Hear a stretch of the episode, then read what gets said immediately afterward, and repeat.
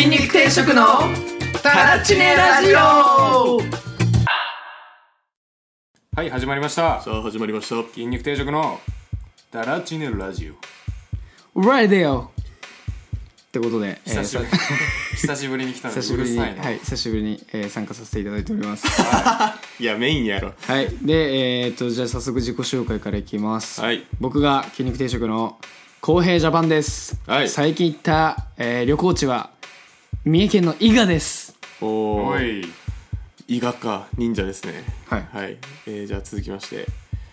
ヨーグルトに甘酒ってかけたことありますか筋肉定食のカイチですえーヨーグルトに甘酒かけたことあります筋肉定食の一択ですあるんかいあるんかいいやうまいんすよえー、うまいんしすかよもしかもだけどヨーグルトも甘酒も自分家でやったやつすごっ え、甘酒は何えヨーグルトに甘酒かけるんですよそれ何のためにかけるんですソースかソーうまいんですかうまい砂糖代わりへえうまいそれ何甘酒へえてかね甘酒がうまいうんあもうそういう年になっちゃったんだいや違う違う違う違うお前いいの飲んでないお前本当にそうだ、えーお祭りにあるあマのジなんかさドロドロの生姜入れた変なやつばっかほんでそれだろ酒かす酒かすのしか飲んだことないだろえー、僕そうでしょそうでしょそうでしょそれでしょ違うよお前麹タイプから作ったやつ飲めどこで売ってんですかスーパーあそうなんだうん八海山のやつとかうまいよええあそういう結構本格的なそうそう、なんか森永の甘酒はあれ酒かすですよね森永はそうだね、はい安いやつは酒かすでで、んちょっと高いやつだと米麹なんですよえで米麹だとなんか臭みとか癖がなくて、うんもうただうまいしめっちゃ体にいい飲む点滴って言われてますよええー、オカリスエット以外であるんだねそうポカリスエットもそう言われてんのオカリスエットで飲む点滴、あそうなのちなみにあの僕この前てかまあ昨日までちょっと出張しててですごいあのフランス人のマダムの人に手料理を振る舞ってもらってたんですけど、んその人すごくスペックが高くて、もう愛車もベンツの SUV だったんですけど、うんうんでその人がその甘酒の説明をしてる時に「いや飲む点滴って言われてます」でまあ俺もそれ聞いたことあったんですけど「いやまあポカリスエット以外にもあるんですね」みたいな話をしたらその人はポカリスエット知りません でしたえー、交渉ない交渉ない何ですかって雑魚の飲み物、はいはいその飲み物何ですかみた い思いな出したそれは本当だにからポカリスエットもそうなんみたいななんかそうなんはいすごいねなんか一般人の人はどっちかっていうとポカリスエットより甘酒を下に見てそうだよはいへえそういうなんかなんかいい飲み物っていうの知らなかったっす、はい甘酒が、はいちょっと今度飲んでみてください飲んでみてくだあさいーはいはいえ日本酒みたいなもんってことううーんんえ何について甘酒の酒ってだから八海山とかっていう,、言うじゃんうん八海山はでもたまたまじゃないですか甘酒はねあれだよその日本酒に作る途中の過程みたいなやつへえなるほどうんいやなんか甘酒をさ下に見てるみたいな話あったじゃん、はいあのおは祭りで出てくるやつのせいでみたいいな、はいはい僕あの最近日本酒ハマってるじゃないですか、はい日本酒ってさなんか罰ゲームで飲むみたいなイメージを持ってる若い人多いなっていう話をこの間しててだいえあえなんか、えー、なんか強くてえー美味しくなくてなんかみたいななんかイメまーあジ、天とか丸とかねあれはなんか大手のなんかチェーンの居酒屋が作っちゃった文化なんじゃないかっていう話をこの間していたへーなんか大型のチェーン店で置いてある日本酒ってもう結構その科学的に作ったりしてる、うんそうですよねある程無度ね理やり作ってる日本酒うんだから、まあまずいんだよねもう、うん言っちゃうともう本当にまずい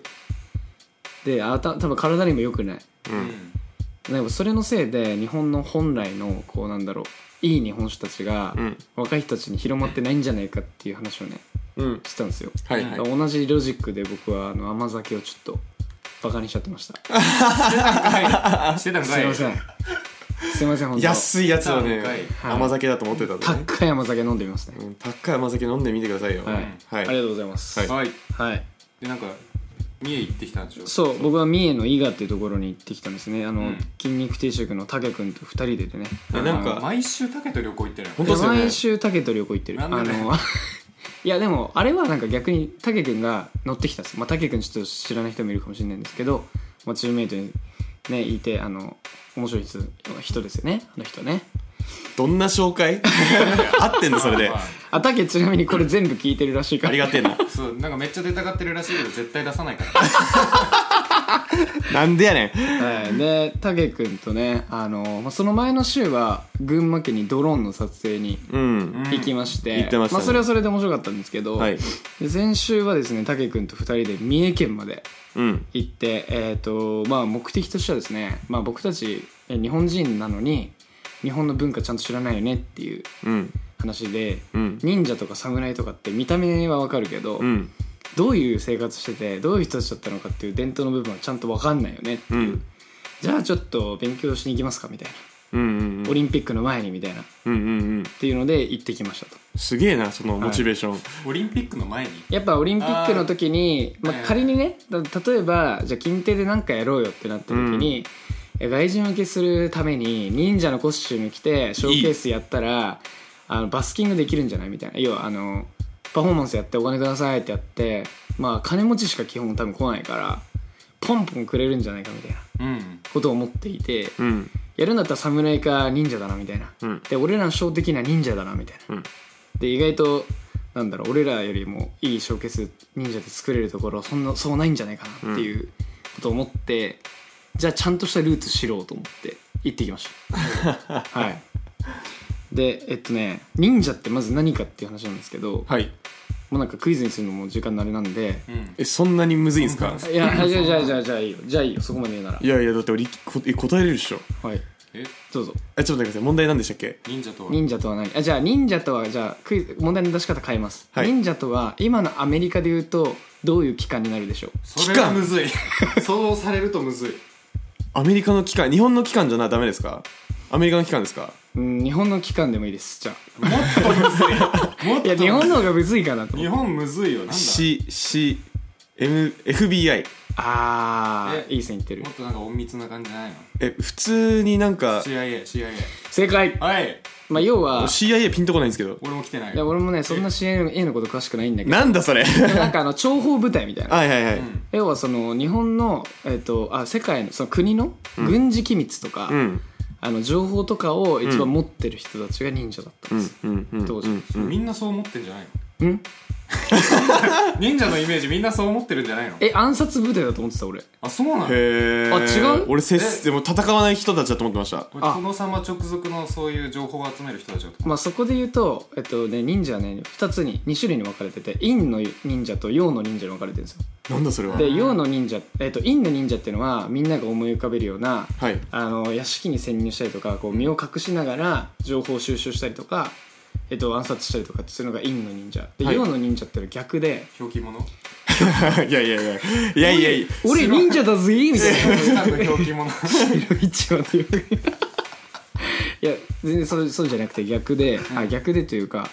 あのー一般的に思われてる今現代のスパイみたいな存在あの普通にあのーコミュニティの中に潜入してくるうんうんうんで、姿形見せるうんうんうんなんだけど実はこいつはあのどこどこの組織の人みたいな状態が陽の忍者っうんうんうんていう2種類がいたらしいです、はいはいはいでえっ、とまあ徳川家が、あの日本を統一した時のキーになったのも忍者なんですけど、うんで忍者って有名なのが伊賀、まあ、僕らがね、遊び行った伊賀とあと甲賀甲賀っていう,、うんうんうん甲賀忍者と伊賀忍者がはい有名なんですけどあの それぞれでね特性があるらしいんですよねあの忍術みんな使うんですけど伊賀が火薬系の忍術に特化してると。うん要はあうのん爆竹とか煙出したりとかっていう、ああいう系の忍術に特化してるで甲賀は、まあ、滋賀なんだけど医療系の忍術うん薬草とかを作るっていうところに長けてる、へえでそれの、えー、と影響で滋賀県には製薬会社の、えー、と研究所とかが今もいっぱいあるらしいですうん結構へえってこれあの忍者博物館で聞いた話なんですけど面白いなと思いましたねシンプルにへーって感じですねでしょでし急ょに雑学でしょそうなんですで、えっと忍者屋敷ってあるじゃんはい聞いたことあるでなんかその俺と竹が行ったところ忍者屋敷があってその忍者博物館の中に当時本当にその使われてた忍者の家うんを、えっと、山の中から持ってきて、うんうんうん全部移動させて設置したっていう本物の当時の忍者屋敷が忍者の家へ忍者が住んでたと言われる屋敷とか家えをもう展示してるのねでそこをそのなんだろうインストラクターみたいな人が紹介してくれるんだけどいいやすごいよねでなんかあの本当にどんでん返しっつって壁がくるんってなったりとか、あとこっちからは見えないんだけど向こうから見えるようなその仕様になってたりとかマジックミラーのマジックミラーの原型みたいなものだったりとかあと本当に大事なものを隠しとくための隠し扉みたいなやつとか、まあ、いろんななんか面白い仕掛けがあってなんでそのそこまでしてたのかっていうとやっぱ当時のそのなんだろう戦国時代というか、まあ、あの戦いの中でそのまあ CIA 的な存在だから情報をとにかく守んないといけないだから普段は農民の格好して農業やってるのって、で農業やってるふりしてそれでとさ育てた作物とか植物使って屋敷の中の秘密の部屋みたいなところで調合したりとかそこで情報のしあの交換をしたりとかっていうのを隠密にやってたとうーんそういうなんか当時の軍事的な最高、えっと集団が忍者らしいですあうんなるほどねそれで自宅に仕掛けがあるんだそうだからその奪いに来るんだってそれかはいはいはい殺しに来ると、うん普通にだからそうキーマンだから敵の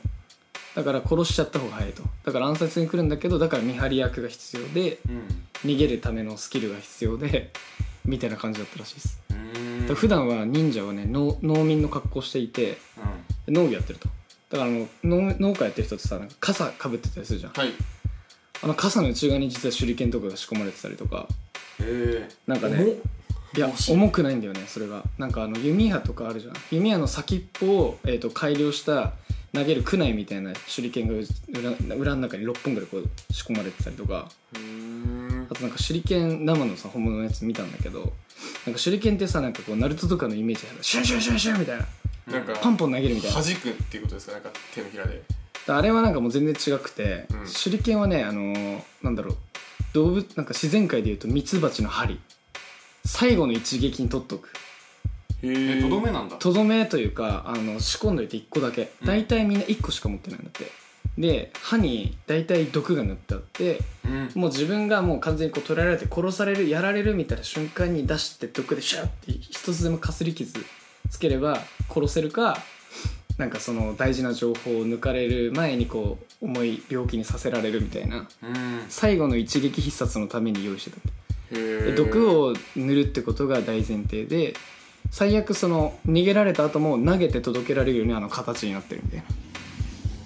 要はその手で持ってシュッて刺すあーのがメインなんだけリーチが短いどからそうリーチは短いんだけど投げられるようにあの形になってると手の裏の剣ですからねなんか振る,、うんあー確振かにるんですかねやっぱりじゃあその文字の意味からすると確かにね、へえみたいなそうなんだなんかねすごいたくさんちょしかもなんか当時その忍者が書いてた書物みたいなのもいっぱい残っててそのまんまで展示してあるんだけどなんかナルトで有名なこの「印」みたいな手をこう組んでとかってああいうのの意味とかううん全部解説してるんでねめちゃめちゃ面白かったですよ陰ももともとあるのあるえであれはでも基本的にはその忍者で大切なことのこうなんだろうあの鬼の術足みたいなのがあって、まあ、大前提そのなんだろう例えば長距離を素早く移動しなきゃいけないから足音立てないための方法とかあとその呼吸方法とか睡眠方法とかなんかあと情報を伝えるための方法大体暗号で伝えないといけないからそのための方法とかがあってあと大切なのが戦う上でのマインドうん気を落ち着かせることがめちゃめちゃ重要でそのためにおまじないが必要だったとそれの一つが陰なんだよねうんだから手でこうやって組むことでそこにまず集中させるでこれを組んでる時にこう気持ちを落ち着かせるっていう自分にかけるおまじないあれなのかもしれないですねなんかのりさんがちょっと前のラジオで聞いたはい手を温めるって行為かもしれないですねあ緊張をほぐすための方法みたいな、ううーん違う気がするな ん違うんかそうだな多分違う、なんか五郎丸がさこうやってやるじゃんやりますねうん、ラグビーのはいあれは 多分ねこうやってやるじゃんかちょっとわかんないけど虎の印だうんそうまあ組んでましたねあれはねね多分ね本当に忍術の陰だねうんうんうんあれ気を落ち着かせるためって言ってるじゃん本人、うんあれはもう忍者ですねあの人はあー子孫だそう五郎丸ですしね五郎ちょっと忍者っぽいよねそう木あの陰っぽ人いなお前あの人忍者うーんみたいななんか、まあ、他にもねいっぱい学んだことがあるんですけどうものすごく楽しかったですねんいいねなんかいいで忍者のねコスプレがね1100円ぐらいでできるんですけど、う二ん2人で忍者の格好にしてうんで一日中そうやって歩いてたら、うんもう外国人の人とかに写真撮ってくださいみたいなえもう半分スタッフだと思われてたなんで日本人の観光客にも「すいませんお土産ってどこで買えるんですか?」完全に思われてるじゃないけど話しかけられてうん竹が全部「あお土産はあちらのどこどこっていうところで」みたいな竹がちゃんと全部説明するおかしくなってる成長してんじゃんスタッフとしてあとね忍者のショーも見れるんですよへえうん500円払えばあの毎日ちゃんと修行積んでるその伊賀のそのなんだろう施設その博物館でパフォーマンスやってる集団がいてうんでそこは当時の忍術をそのまま全部再現して手裏剣投げてkunai投げたりとかすなんげかえ全部やってくれるんですよね、あとあのーなんていうか真剣で切るあみたいなあえ水曜どうでしょうで見たかも本当えあの人たちマジでちっちゃい頃から忍者としての修行積んでるんでしちょっちゃい頃からかどうかは分かんないけど毎日すちゃんと修行積んでると言ってたうんへえパフォーマーだ家族でやってるよね確かあれあ家族なのあれわかんない同じ施設かどうかわかんないけど家族でやっててなんか鎖釜とか投げるようなあそうそうそうそう投げてた投げてたで畳にぶっ刺すみたいな畳にぶっ刺してたあじゃあそこやんあそうかもええめちゃめちゃ面白かっなた気になるようんなんかそういうジャンルのサーカスみたいな感じですよねなんかそうそうそうそううん確かにね多分なんか結構なんかなんだろうな営業に行ったりとかもするらしいですよあなあんか確そかのにまあ呼ばれて需要ありそうんうん地芸人方の芸人の営業みたいなあそうそうそうそうそうそうだから海外の人たちが来るイベントとかに呼ばれたりとか、なんかいろいろパフォーマンスしてるって言ってましたねで10全部で十何人ぐらいいてうんう少ねで、えっと、大体パフォーマンスは34人ぐらいがその中で出てあでそうなんですねみ自分の持ちネタがある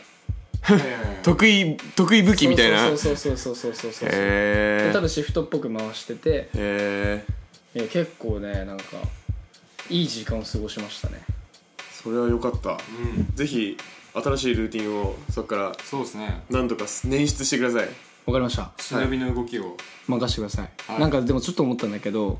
前あのダズルのイマーシブシアター見に行ったじゃんはいうんあれのさ忍者式バージョンあったらやばくないやうわばいやばいやばくないめっちゃおもろいそ やばいれそれ確かに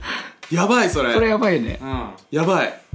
なんかもうもはやちょっとセットとかはどうなるか知らんけどなんかもうお客さんも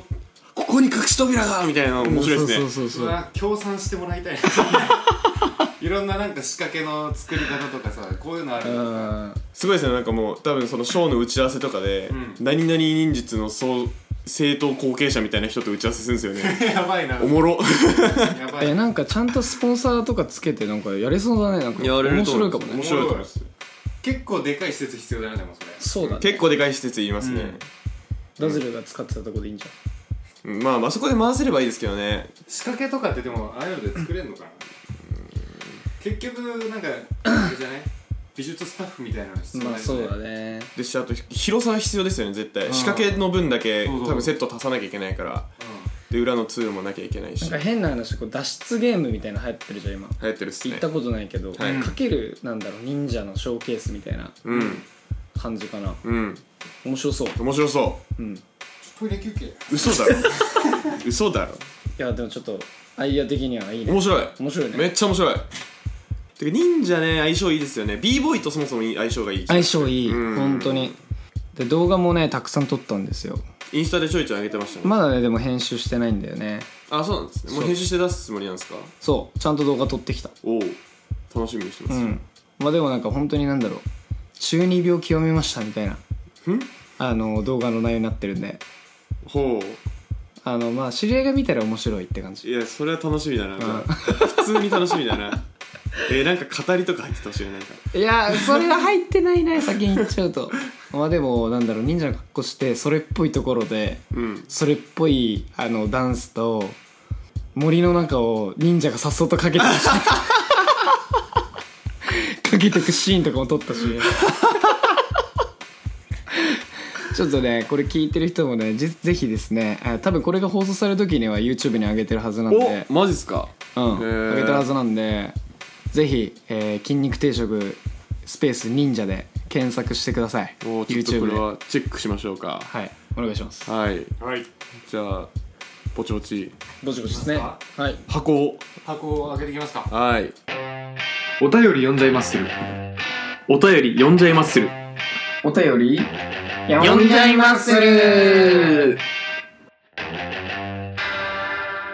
はいじゃあ説明しましょおいおいうこちらのコーナーではおっとえー、ツイッターに設置している質問箱に、うん投稿された質問に対して我々筋肉定食3人のメンバーが切り込んでいくという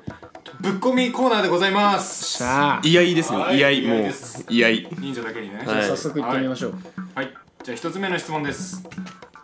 きなミステリー小説は何ですかミステリー限定ですねそうですミステリー小説ってどっからちょっと本弱いんですけど僕うーんとね全然小え説シャーロック・ホームズは絶対対違うじゃないですかえ違うの、ね推理小説じゃないですかあれはえ推理小説ってミステリーじゃないのあ推理イコールミステリーそうそうそうはいそう僕江戸川乱歩ですえ江戸川アランポー違う江戸川乱 歩あ江戸川乱歩はいなん何それのあのあ何どれみたいなってことあです違うかかあれ怪盗二十面相みたいなやつがなんか僕小学校の時めっちゃハマっててえ全部一気読みしました珍しくえー小学校の時に唯一いハマった小説ー、え人生ではい小学校の時小学校の時すごいね子供でそれ読んでるのはいでも楽しかったんで読んじゃいましたなんか小まあ学校の時はもう解決ゾロリしか読んでなかったいや読んだな解決通りあとなんか海賊のやつえージャンとケンとポンが出てくるやつえーー、知らないえーゾロリと並んでるやつだと思ってました俺あの本ずっこけ3人組みたいなのあるあったななんだっけ博士くんとかのやつあれは推理小ミステリー小説ではないよねあれは違うねミステリー小説読みますむしろよ本で読んだ俺どっちかっていうとなんか道徳の時間にテレビでやってるイメージだったんだけどそれ爽やか3組じゃないのでそれもやってたそれもやつよねミステリー小説読みます僕じゃあ江戸川乱歩とシャーロック・ホームズ読んだことあるんですけどすごいね江戸川乱歩です僕はうーん読んだことない俺もね読んだことないてか読まないっすよねでもあれを読んだ「ルパン VS ホームズ」っていうそれ小説でした小説だったへえルパンもあれですよねもう3世じゃなくてうんルパンの方ですよね、うへんえ初代ルパンうん、 VS ホームズいや読んだことないそれは面白かった気はするけど、もう昔すぎて覚えてないなそうっすよね普段読まないね6番目の左翼はギリギリミステリーに入るかもしれない6番目のさや子がマジでわからんマジで NHK で昔やってたの知らないいや知らない知らない知らない知らない NHK ドラマチェックしてないんで知らないね6番目の左翼はうんそっかまあ面白かったかどうかもあんま覚えてないんですけどねすごい質問ですねミステリー小説、うん今なんて多分そんなに人気のあるジャンルじゃないんじゃないですか書籍の中でもえー、あるでしょ多分あるんですかねどうなの小説って言ったらミステリー読む人も結構いるんじゃないあそうかちょっと読んでみたくなった逆に伊坂幸太郎とかってミステリーに入るのかちょっと教養なさすぎてわかん何なを書いてる人なのなわかんないけどいやいやい広げようねえなあれはなんか重力系や東のなんだっけあいや忘れちゃったごめんなんでもないなんだっけいや全然やばいもうもうねぐだる気しかしないよやばいもう俺はもうやばい一番面白いのは名探偵コナンなんでもいやもうミステリーズ名探偵コナンが一番面白いです、うん、第1話ねううんレベル低いなジェットコースターで首切れちゃうやつそうそうそうそうはいじゃあ次いきますよはい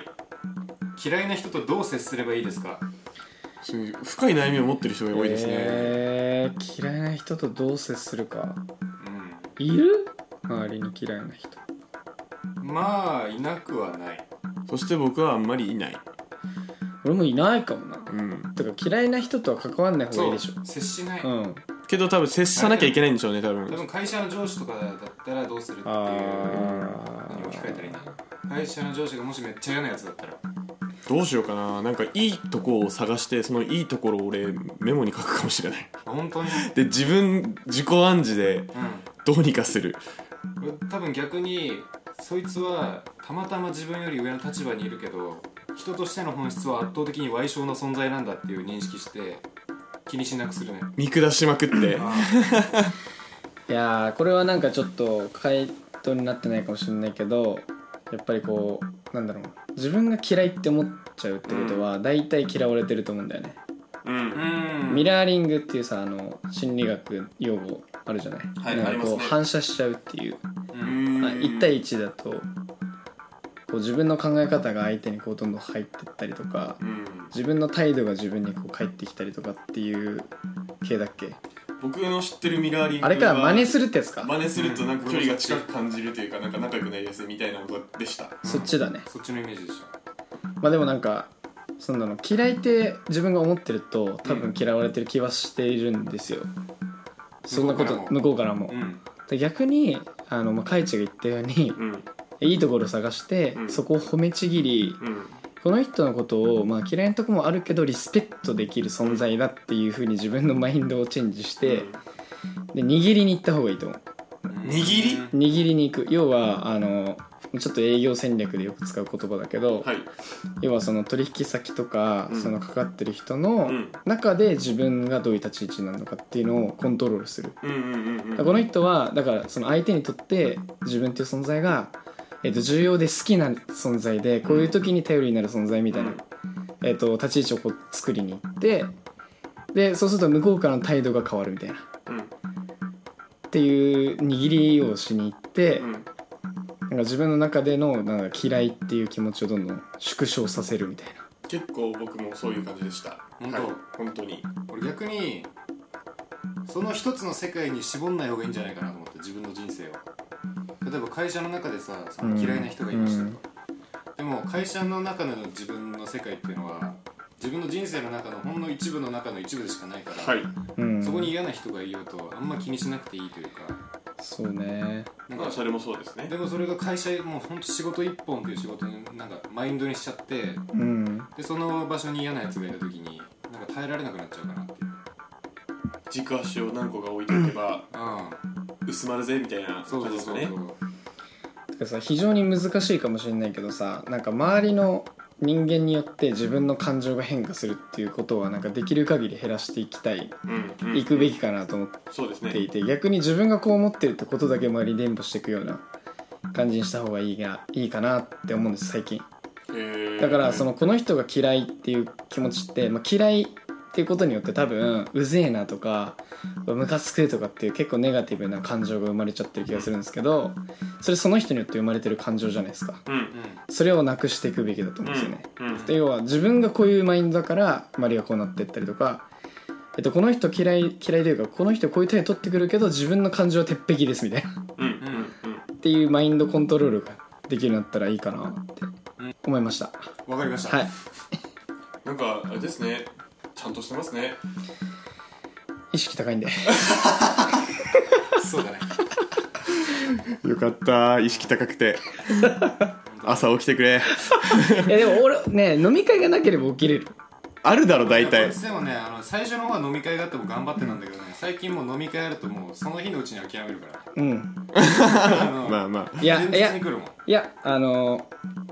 ちょっと違うのは、はいその前飲み会があっても諦めなかったんだけどその日のパフォーマンスに影響が出ちゃうから出ますよねそれ実際らを踏まえた上でその要はで普通の働いてる時間に影響が出ることの方がリスクなんだよね、うん今いやわかります今後のちょっと仕事の環境おっしゃる通りですおっしゃる通りですそうなったらちょっと飲みでその朝のこうなん眠りがこう足んなくなるのであればそこはちょっとそっち優先しようと、うんその代わり夜予定がなければ受け入れるうんうんうんそんな感じですすいません睡眠の質上げたいんですけど上げれればいいんですけどね酔っ払ってると難しいですようねんまあ酔っ払ってる時点でもう低いよねそちょっとでも酒飲んだらもう一気に下がるイメージです睡眠はもう一気に下がるうん、アルコールも最悪ですようううんん出尽くしましたねはい、はい出尽くしました2つ、二2通りぐらいありましたね今はい、まあ逆にポジティブになろうかとことん遠ざけようかのどっちかですうね、んそうですねそうとね冷まると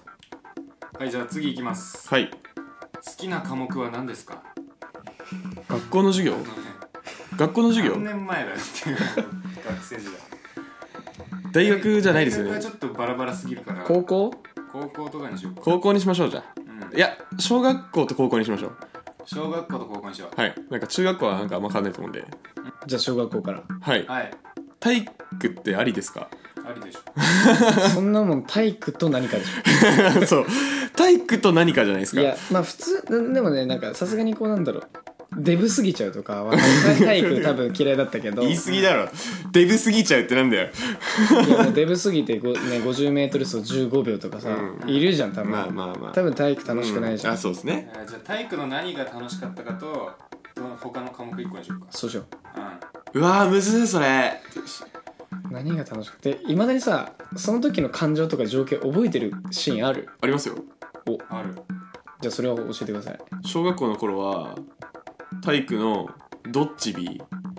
と何が楽しかったんだ待ってどっち B フリスビーでドッジボール やるそうそうそうあそういうことあなドッジボールのボールをいきなり B に略してき たの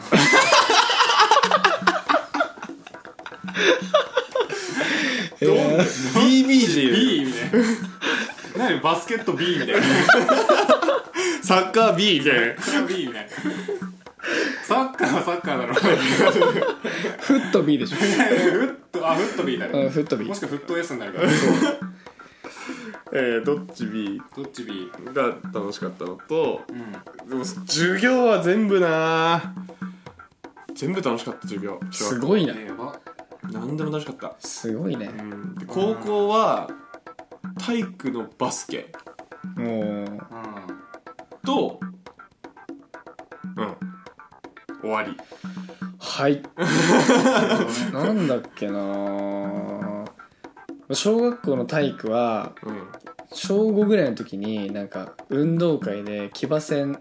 の普通の騎馬をやってたんだけど大将のキャップ取ったんだよねはいそれすげえ覚えてる今下の方い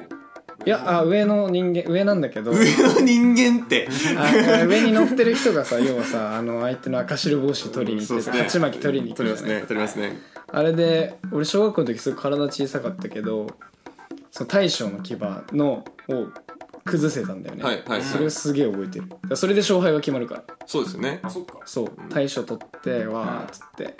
5年生の時に6年生のやつ取って終わったっていうのをすごい今も今思い出したうーん楽しかったね騎馬戦体育祭運動会系はすごい全部楽しかったうんうん運動会確かに楽しかったうん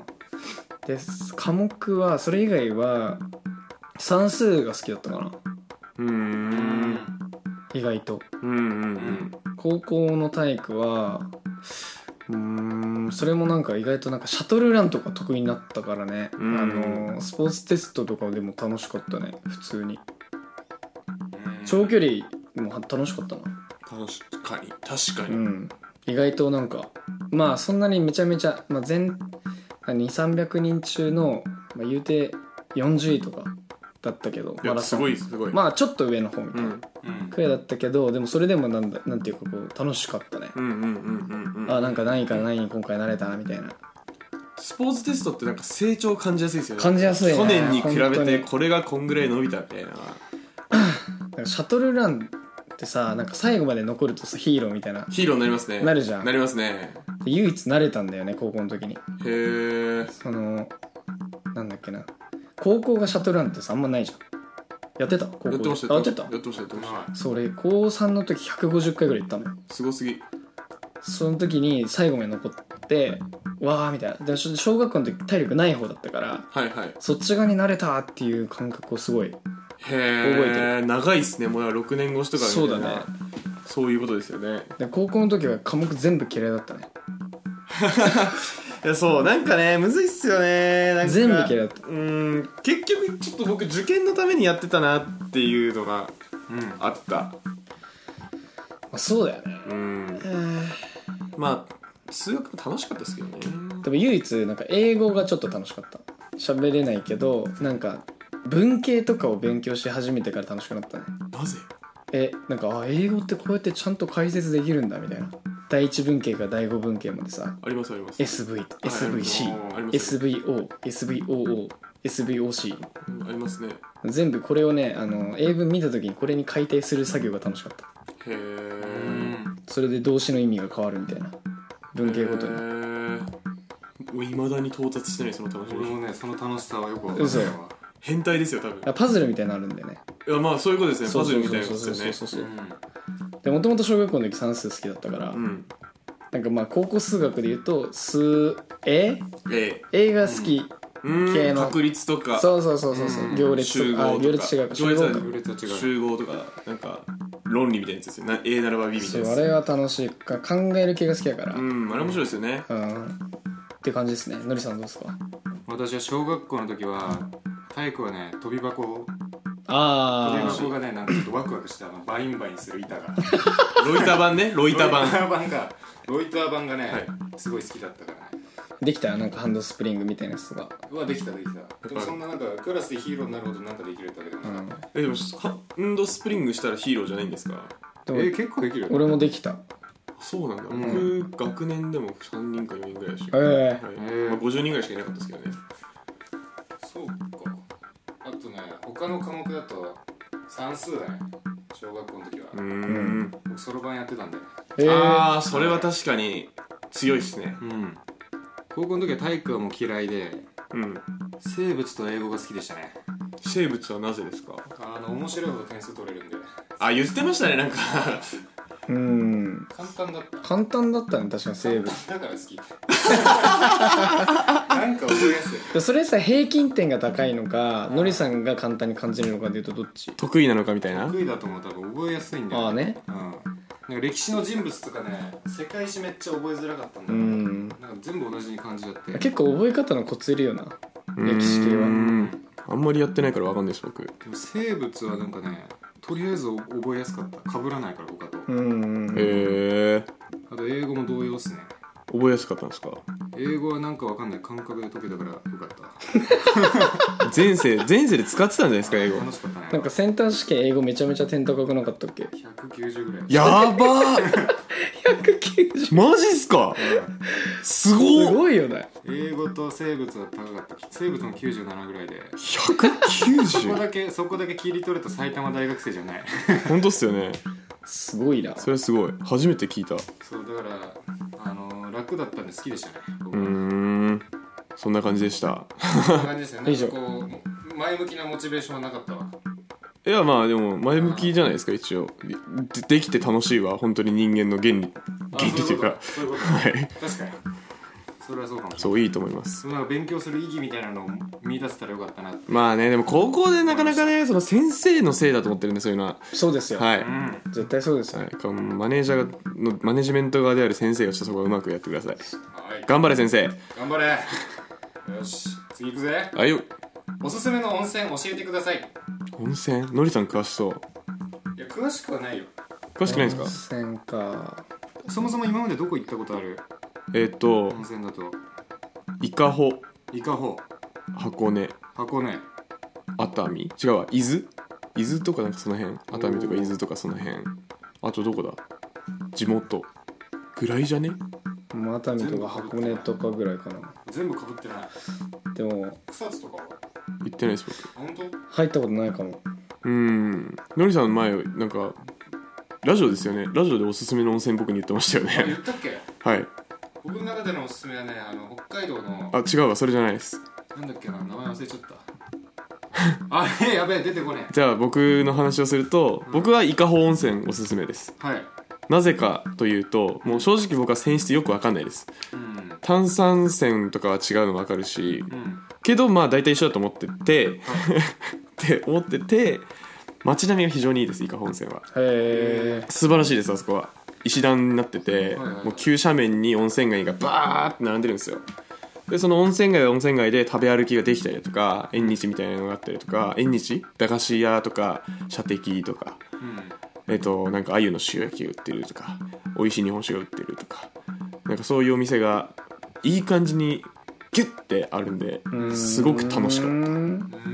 た2回行きましたはい唯一いや温泉入りながらさ、はいいい景色見ながら日本酒を飲みたいっすどこでできるんだろうねあそれの何浮かせるやつ綺麗に浮かせるやつそうそうそういいねやりてそれどこでできんすかあれね確かにねなんだかって普通のじゃあ温泉じゃダメじゃないですか絶対だないから多分部屋についてる露天風呂ならバレないから OK じゃないですか多分そういうことなのかないやあるんじゃないなんかありそうだよなんか結構でかいとこでやってるようなイメージもあるわういいんのかなあ俺あとあそこ行った時よかったな蔵王蔵ザオうえ山形県から温泉蔵王温泉ーんめちゃめちゃ良かったねなんでいでやす子か供の時行ったいや景色が絶景だったえ冬あ結構寒い時期に行ったから結構雪山がファーってなってた気がするないや樹氷とか有名だよなそこちょっと覚えてない子供の時に行ったマジかあとあの白馬岳白馬山白馬うん長野長野の白馬に、あの友達と2人でね登ったんですよへえでえっ、と登る時は結構雪原を登ってってはい もう雪のみ山道みたいなうんところを、あのアイゼンっていうねあの針みたいなやつを足の裏にくっつけて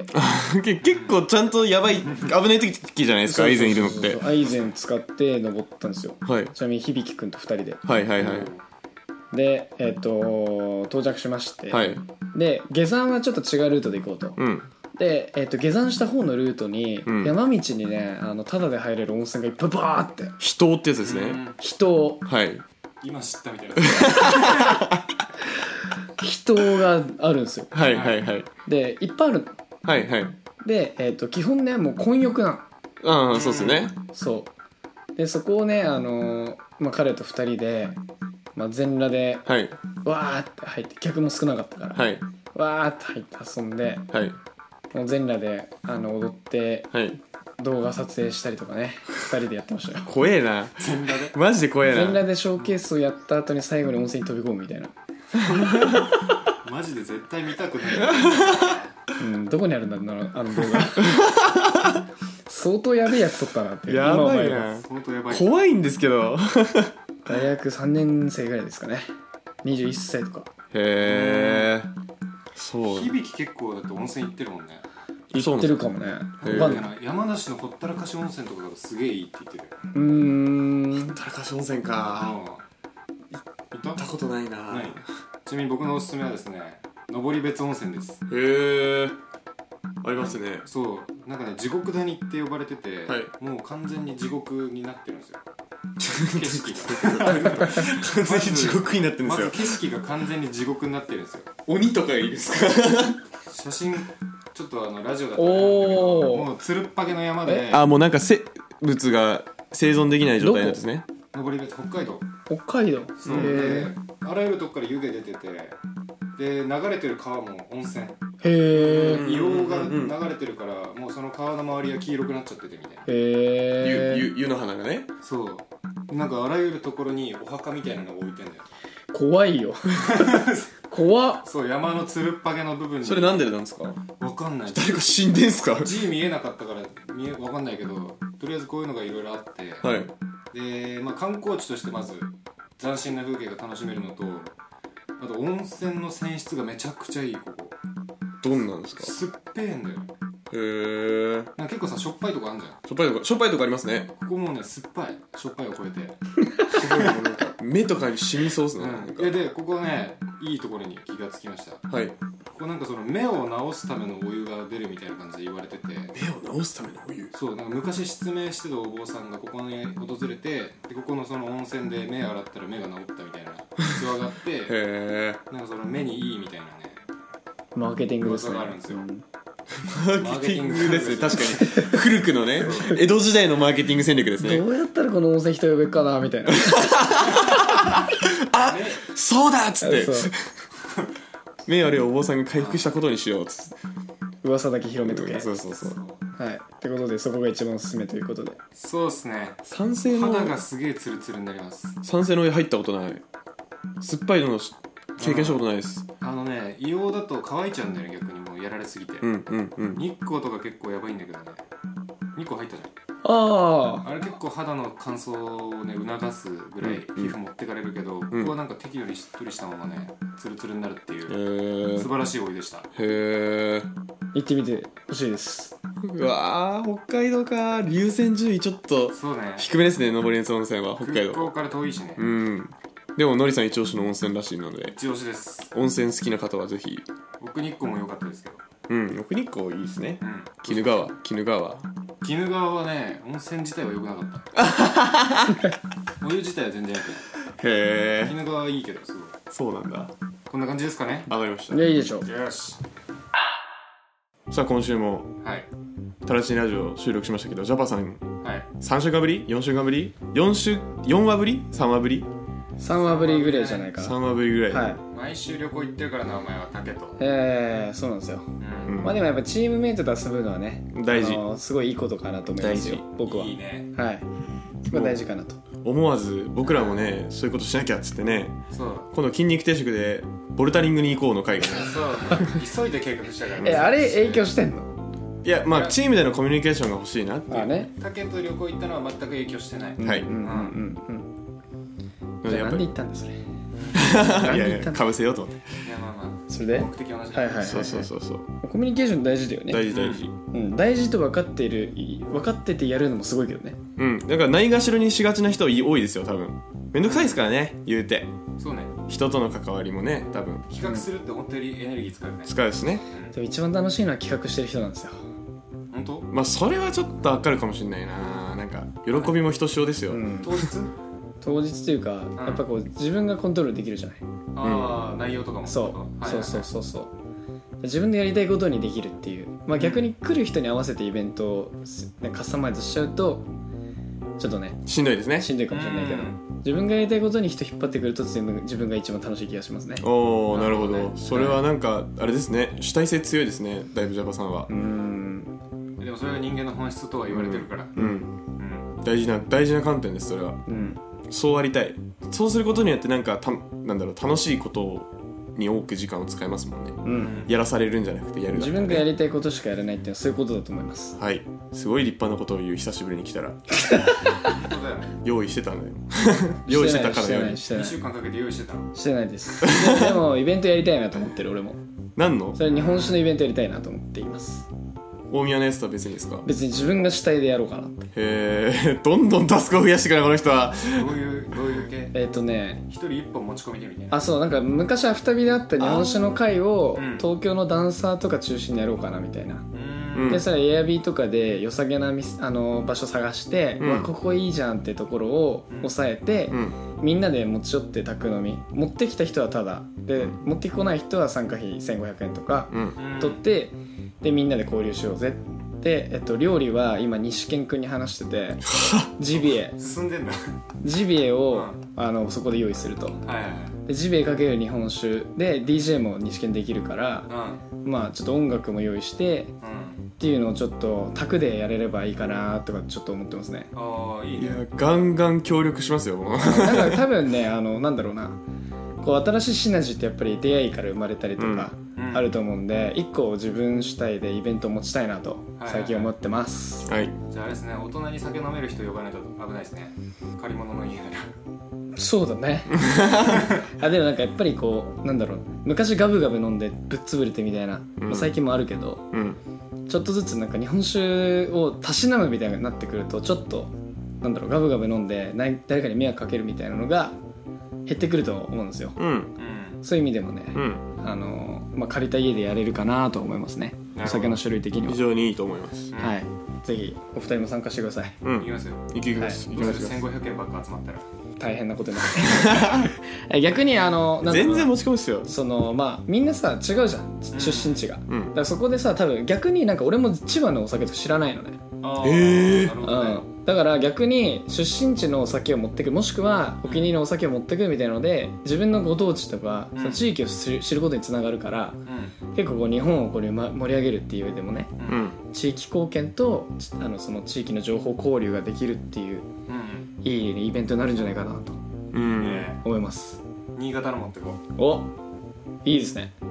みたいなはい感じで全然地元のやつで持ってきますやりましょうようん、うんやりましょうやりましょじゃあそんな感じで今週もお疲れ様でしたお疲れ様でしたううん1週間頑張っていきましょう頑張よっていきましょうゃ何このまとめ何このまとめ筋肉定食のタラチネラジオでは皆様からのお便りを募集していますメールもしくは公式ツイッターよりご応募くださいメールアドレスは金亭ドットタラチネアットマーク gmail ドットコム k i n t e i ドット t a r a c h i n e アットマーク gmail ドットコムラジオネームをお忘れなく。ツイッターでは質問箱 DM「ハッシュタグタラチネラジオ」をつけてつぶやいてくださいそれでは皆さんまたのご来店をお待ちしております